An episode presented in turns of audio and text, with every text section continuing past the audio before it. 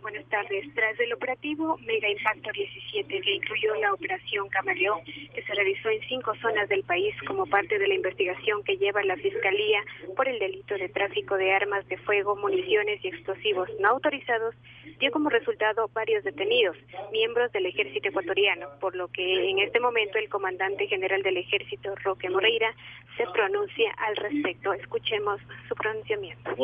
duele en realidad lo que está sucediendo, pero al mismo tiempo les digo, daremos y seremos totalmente transparentes para poder dar todas las facilidades y brindar todo el apoyo a las instituciones que tengan la competencia para realizar las investigaciones pertinentes y que desde luego se aplique el máximo rigor de la ley.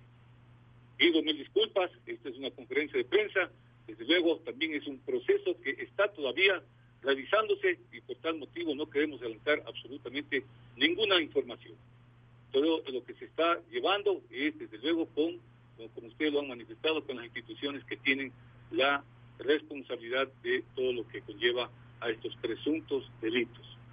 Nuevamente, siempre a las órdenes, me quedo eh, siempre a ustedes también un agradecimiento por estas concurrencias que nos permitan también informar a nuestra ciudadanía sobre todo lo que es este ejército de los ecuatorianos, estas Fuerzas Armadas, que siempre estarán al servicio de su pueblo.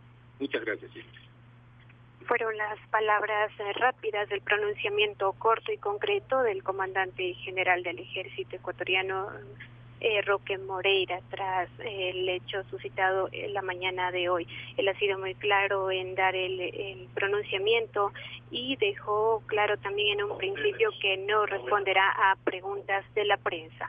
Karina Sotalín, Noticias, Sonorama tiene la palabra.